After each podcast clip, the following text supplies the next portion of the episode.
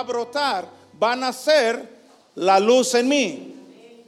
Eso es renovación. Regeneración es cambiar todas las obras de las tinieblas por las obras de la luz. Liberación es sacar los seres espirituales de tinieblas para que entre en mí la luz. Porque también debemos de entender que en un punto lo que es luz tiene que ver, como es energía, también tiene que ver con la prosperidad, con la prosperidad. Entonces también debemos de descubrir, por ejemplo, en Romanos, Romanos capítulo 13, verso 12, está hablando acerca de las obras de las tinieblas. Ahora nos está hablando ahí el apóstol, nos está diciendo, porque cuando nosotros vemos el Evangelio de Lucas capítulo 10, no nos lo van a poner, nos van a poner la otra cita. Verso 31 dice que debemos de seguir haciendo las cosas de Jesús, lo que él hizo. Y eso lo tenemos que hacer. Entonces dice el apóstol Pablo, a mí me comisionaron sacar gente de las tinieblas a la luz admirable. Pero ahora debemos de entender cuántas clases de tinieblas hay. Ahora, no es lo mismo tinieblas que oscuridad, no es lo mismo oscuridad que noche, y no es lo mismo oscuridad que sombra de muerte. Por eso la profecía dice, tierra de Neptalí, tierra de Zabulón, camino al mamar al otro lado del Jordán, Galilea de los gentiles, pueblo asentado en tinieblas, vio gran luz. Y a los que moraban en sombra de muerte, luz les resplandeció. Amén, amén. Entonces aquí es donde tenemos que descubrirlo. Los romanos tenían tinieblas de la idolatría, ya son creyentes, ya caminaron con el Evangelio ya llevan tiempo en el Señor. Y le dice, la noche está avanzada y se ha acercado el día. Desechemos pues y nos tenemos que vestir. ¿Cuántas armas de la luz sabe?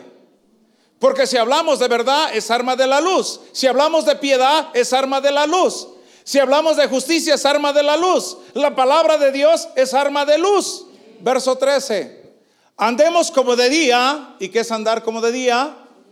Honestamente. No en glotonerías, no en borracheras ni en pulquerías, no en lujurias y lascivias, no en contiendas y envidias, sino que vestíos y no proveáis. Ah, nos encontramos tinieblas. Y es tinieblas idolatría. Entonces, Corintios tiene Dios de este siglo y Romanos tiene idolatría. ¿Qué tiene? Diferencia. Dios es el que manda y el ídolo es el que obedece. Entonces, cuando esto pasa a la vida humana, hay hombres que se hacen dioses o hay hombres que los hacen dioses. Y ahí encontramos ya en otras prácticas que son los gurú. Y ese hombre que hacen dioses tiene a hombres que son servidores. Entonces vemos el dios y el ídolo. Por eso no debo estar en servidumbre, ni me debo de endiosar. Porque Dios es el que me hizo, el que me creó y el que me formó. Gracias a Dios. Amén, amén. Es que yo debo de entender, en el capítulo 5 de Mateo, verso 14, está hablando el Señor Jesús y nos dice a nosotros, Mateo 5, verso 14, a ver, quiero que entienda, ¿qué te dice el Señor Jesús? ¿Vosotros qué? Una ciudad asentada sobre un monte no se puede esconder. Si somos luz, tenemos que entender que debemos de practicar la verdad. Si somos luz, debemos de entender que debemos de andar honestamente. Si somos luz, debemos de andar como de día. Entonces vamos a, ver en otra parte de la Biblia, porque vamos a, ahora a ver a los Gálatas. Acuérdese, los corintios eran carnales. Los Gálatas eran terrenales. Y ahora viene la amonestación. Y el apóstol le dice, tan insensatos sois que habiendo comenzado con el espíritu, ahora vayáis a acabar con la carne. Ahora se quieren circuncidar, ahora quieren guardar el sabbat. Dice, si claramente Jesucristo fue manifestado y presentado a ustedes como vivo de entre los muertos, ¿quién los fascinó? Fascinación, palabra, encantamiento. ¿De dónde viene? Sus raíces, hechizo. Ay, cuando vamos a los de Colosas, a los hermanos colosenses, está hablándoles el apóstol Pablo porque ya el hermano fue y los denunció. Mira que se metió uno hablando herejías, se metió uno con esoterismo, se metió uno que está mezclando la filosofía, el judaísmo y el cristianismo. Y ese dice que Jesús es un semidios. Filipenses capítulo 2, verso 5, estando en la condición de Dios, no se aferró a ser igual a Dios, sino que se humilló, pero se tuvo que despojar. Y luego dice, el Padre y yo somos uno. El Padre es en mí, yo soy en el Padre. Jesucristo es Dios. Jesucristo es Señor. Amén, amén. Entonces ahí vemos las obras de las tinieblas, diga las obras de las tinieblas. Entonces el apóstol Pablo cuando está amonestando a los colosenses, vamos a ver, Colosenses capítulo 2, verso 8, verso 9, también lo puede ver, capítulo 1 del verso 15 al verso 21. Ahí está la supremacía de Cristo. El apóstol Pablo lo que hizo fue renunciar y refutar la herejía para instruir a los colosenses en la verdad, para quitar y liberarlos de los vicios de la vida pasada para que ellos vivieran una libertad y fueran totalmente libres. El interés del apóstol por los creyentes era que caminaran en la verdad. Dice, mira que nadie os engañe por medio de... Según la tradición de los hombres, conforme a los rudimentos, las enseñanzas del mundo y no según Cristo. Por eso usted tiene que reflexionar. Cualquier, cualquiera que le diga y compare a Jesús con Gandhi, lo compare con los grandes hombres Dios, Jesús es incomparable. No lo puedo comparar. Hermano, luego dicen, bueno, que viva Cristo que nos dio libertad. Hermano, no lo puedo comparar ni con Miguel Hidalgo, no lo puedo comparar ni con Pancho Villa ni con Emiliano Zapata. Él es santo, Él es puro y Él está viviendo en gloria. Es incomparable. Entonces tenemos que entender, miren, cuando alguien tiene el bien, tiene lo bueno, tiene la bondad, tiene la bendición, está en luz. A ver, diga el círculo. Favor. Bien. Bondad y gracia. Ese es luz. Pero encontramos lo contrario. Mal, maldad, maldición, desgracia. Eso es tinieblas. Ah, entonces ahora vamos a esto. Si yo ya llevé un tiempo trabajando en todo lo que eran las tinieblas, ahora debo de regenerar y en esa, en esa transformación que debo de dar, debo de empezar a hacer todo con luz. Vamos a ver un ejemplo en el hogar. Gritaba, peleaba, era violento, tenía malas palabras, y ahora eso se quita y ahora debo de comenzar a restaurar porque eso afectó a mi hijo, afectó a mi esposa, afectó a mis familiares cercanos, afectó a mis vecinos, porque yo era una oscuridad, era algo sombrío. Y ahora tiene que comenzar a resplandecer. Pero ahora está como cuando comienzo el Evangelio. Comienzo el Evangelio y yo necesito que me alumbren para que me enseñen el camino. Y voy aprendiendo discipulado. Ya que yo ya aprendí, ya tengo los primeros rudimentos, ahora yo debo de enseñar a los demás.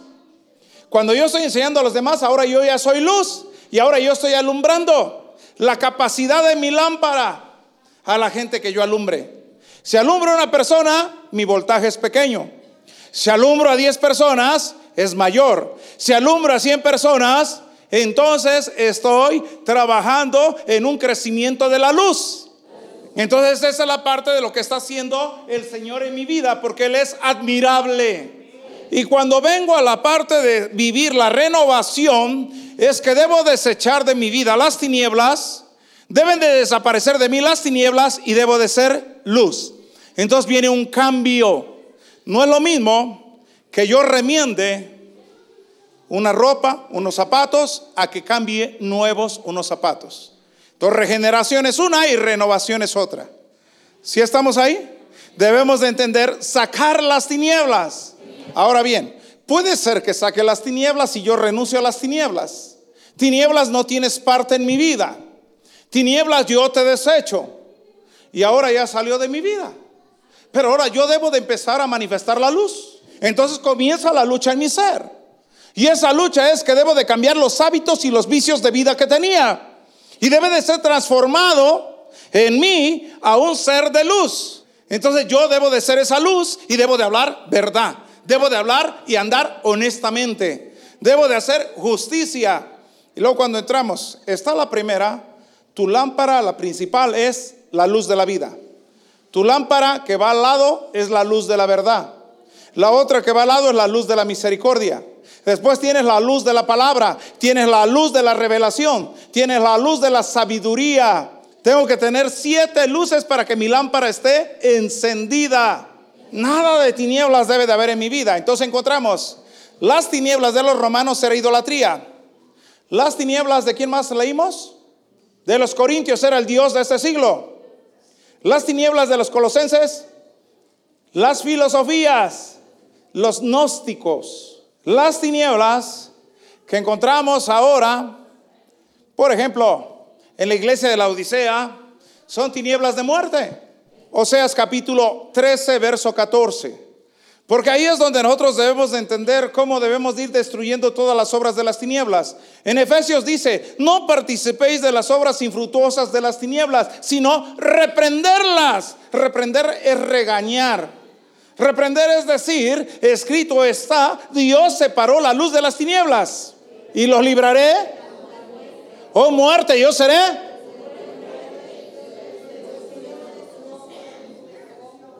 Entonces, cuando vamos a hacer una asistencia y una persona tiene influencias, tiene dominio, tiene posesión de la brujería, de la hechicería, de las obras malignas, debo de entender que voy a entrar a donde está lo que se llama un valle de tinieblas. Y después tengo que avanzar y voy a avanzar a donde está la sombra de muerte. Después tengo que llegar a donde están las puertas del Hades. Por eso la Biblia dice, las puertas del Hades no prevalecen contra la iglesia y las puertas del Hades es como el panteón. Pero si alguien está en un estado espiritual muerto o tiene áreas de muerte en su vida, entonces tengo que llegar a lo que dice Ezequiel 37, verso 12. Abriré los sepulcros y abriré la sepultura. Entonces tiene que abrir el panteón y se tiene que abrir el lugar donde está enterrada la persona. Y después dice Efesios, por tanto, despierta tú que duermes y te alumbrará. Levántate. Aleluya. Entonces tengo que impactar ese mundo espiritual. Entonces hay tinieblas, hay oscuridad y hay sombra de muerte y hay noche.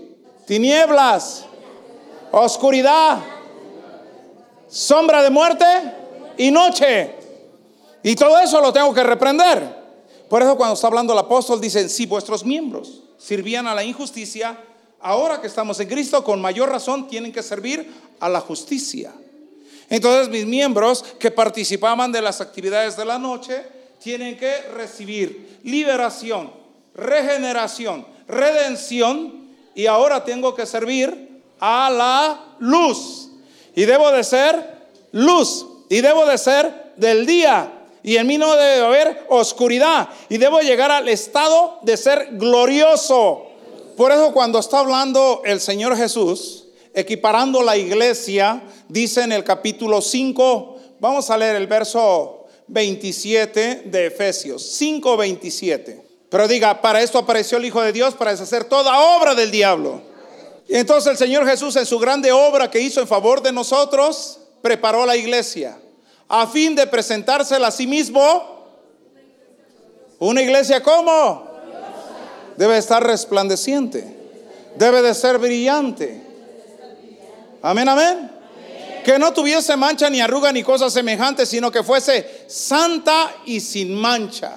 Entonces, hablando, en la parte de la renovación debo de quitar en mí todo aquello que viene y proviene de las tinieblas y debo de andar en luz entonces mi hablar debe de ser con honestidad, mi hablar debe de ser con verdad, mi hablar debe de ser con justicia. Y debo de quitar de mí lo que es mentira, lo que es, no está difícil. Si soy honesto, lo contrario es deshonesto, desleal. Debo desecharlo de mí. Debo de hablar vida y no debo de hablar muerte. Entonces Proverbios por ahí me está hablando en el capítulo 21, verso 18. En la boca está el poder de la vida, de la bendición. Y el hombre come de lo que habla. Aló, ¿sí dice así o no dice así? Claro, esa es mi versión. Pero ahí dice que del fruto de su boca llenarán su vientre. O sea que a lo mejor tenemos una panza, quién sabe de qué. Pero no es de lo que nos nutre, sino que es de aquello que tiene que desaparecer de nosotros. Aleluya. Estábamos en un lugar y estaba predicando una pastora. Y donde estaba el lugar de los enfermos, estaban tres pastores con su equipo. Y oraron uno, dos, tres, cuatro, cinco por un paralítico. Y el pastor se retiró, se fue a meditar y regresa y le pone las manos en los pies, le declara la palabra y le dice, levántate. Y lo toma de la mano. Y se levanta el paralítico y comienza a dar paso. Las cámaras fueron al paralítico. Y toda la congregación, todos los miles que estaban ahí, empezaron a glorificar a Dios porque es admirable. Hermanos, hemos visto aquí cosas que Dios hace. Vino una ocasión una mujer que tenía parálisis. Y dijeron, ya no se puede levantar, vienen desde Puebla, pastor. Dije, bueno, vamos a orar por ella. Dios la sanó, se paró, caminó, salió empujando la silla de ruedas. Y luego me dicen, pastor, ¿por qué no suceden las cosas que se platican que antes sucedían? Porque usted está en otro lugar menos en el que debe de estar. Debemos de estar en las cosas de Dios porque dice la palabra, ajenos a la vida de Dios ignorando los hechos de Dios. Entonces debemos de quitar toda la ignorancia porque ignorancia son tinieblas. Viene la noche, vienen caminando los caminantes de Maús y se acerca el Señor Jesús. ¿Qué pláticas son esas que oigo de ustedes? Ah, eres el único forastero, el único extranjero que no sabe lo que ha sucedido. Jesús, varón probado, con hechos y maravillas pero lo crucificaron y ya es el tercer día. Él nos dijo que iba a resucitar, pero ya es el tercer día y no hemos visto. Y nos sorprende que unas mujeres de nosotros ya fueron al sepulcro y dicen que Él vive, que vieron una manifestación de ángeles. Y fueron dos de los nuestros y dijeron que así como las mujeres dijeron, pero a Él no le vieron. Se enoja el Señor. Oh, insensatos, tardos de corazón para creer. Tinieblas es insensatez Tinieblas es incredulidad. Ahora, media luz y medias tinieblas. Como uno dice, a medias tintas. Eso es impiedad. Esa parte de impiedad también es tibieza y es las personas que dudan. Entonces, no sacar las tinieblas y aceptar la luz genera en ti dudas. Nosotros hemos visto, viene gente y luego dice, ¿qué hermano? ¿Qué? ¿El pastor te da una lana para que te portes así?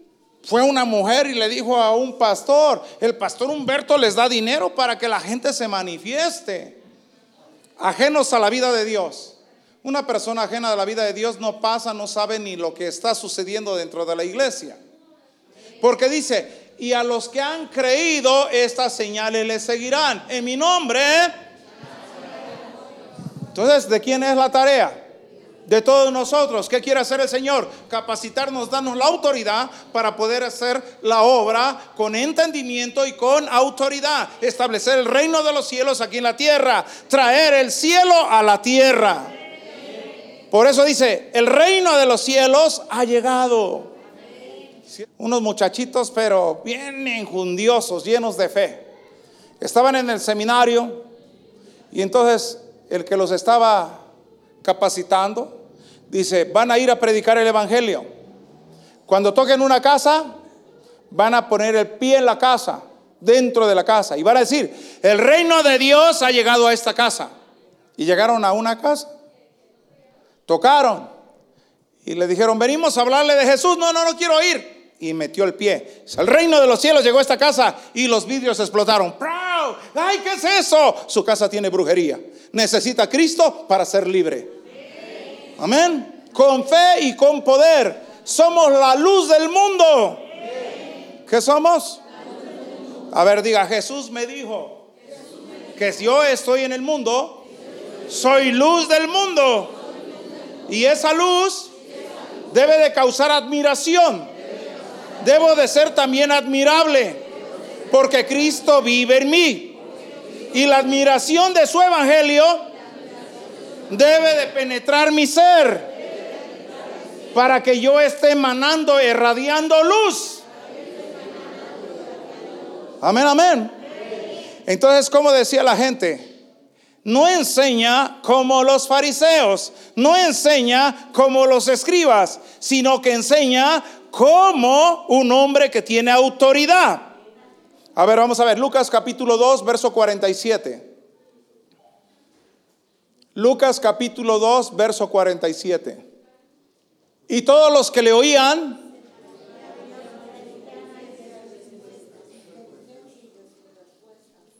Entonces cuando nosotros vemos la Biblia y cuando el Señor Jesús está hablando de la palabra, por ejemplo en Marcos capítulo 5 que le dijo, Espíritu inmundo te mando que salgas fuera. Eso debe de causar en nosotros asombro. Maravillados debemos de estar. Debemos de estar perplejos, atónitos de la obra de Jesús. Vea lo que dice en otra parte. Lucas 4, verso 32. Y se admiraban porque su palabra era.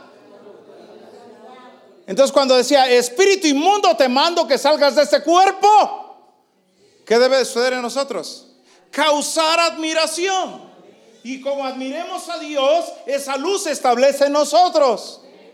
Cuando le decía, recibe sanidad, esa voz, esa autoridad debe de producir en nosotros admiración. Y eso debe de hacernos a nosotros admirables.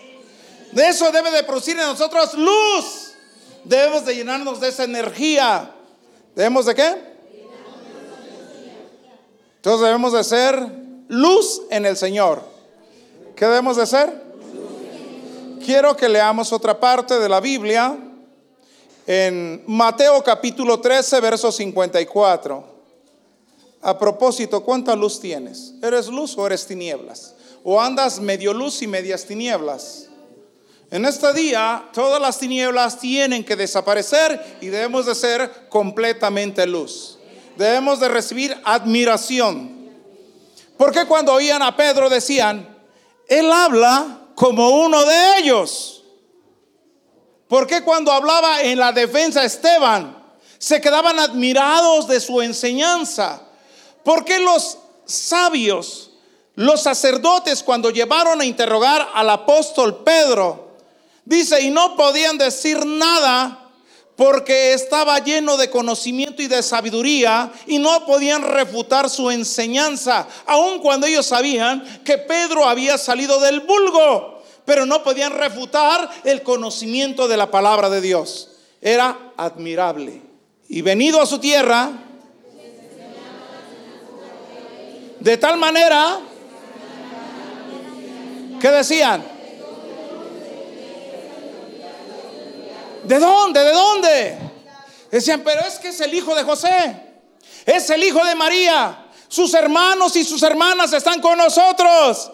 ¿De dónde pues saca esta autoridad? ¿De dónde pues hace estas señales? Y se admiraban de él. ¿Y sé qué? Diga, cada que me admire de él, me lleno de luz. Cada que me admire de él, yo también soy admirable. ¿Usted qué es? Admirable. Diga, el valle de sombra de muerte. El valle del miedo de la muerte. El valle del dolor.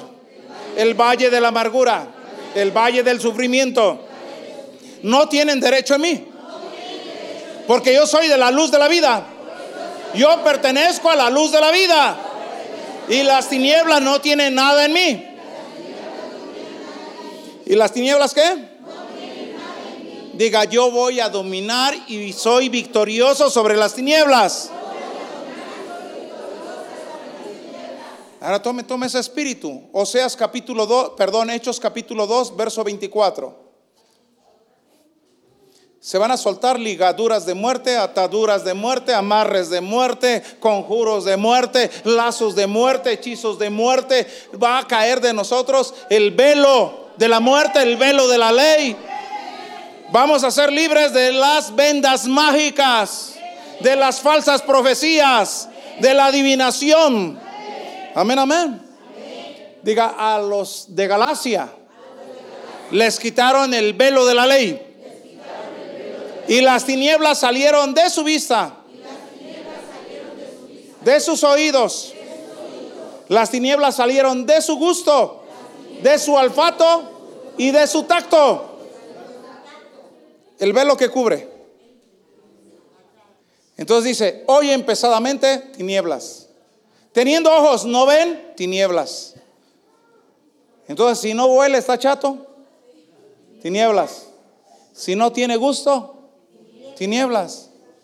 Pero dice, gustad la palabra de Dios. Su palabra es como miel. Su palabra es dulce toda ella. Dulcísima mi paladar. Amén, amén. Entonces yo debo de entender. Hay evangelio de letra que va a mi intelecto.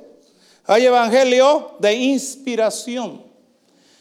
La palabra de Dios fue escrita por santos hombres inspirados por el Espíritu Santo.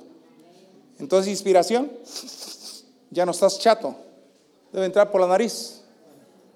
Y ahora, el Evangelio de luz, de la gloria, los ojos. El Evangelio revelado, el oído.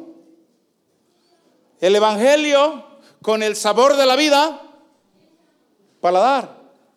Y lo dice, porque nosotros somos grato olor de vida. ¿Qué somos? Mis cinco sentidos deben de gustar y deben de saborear el Evangelio de la gloria de Jesucristo. Amén, amén.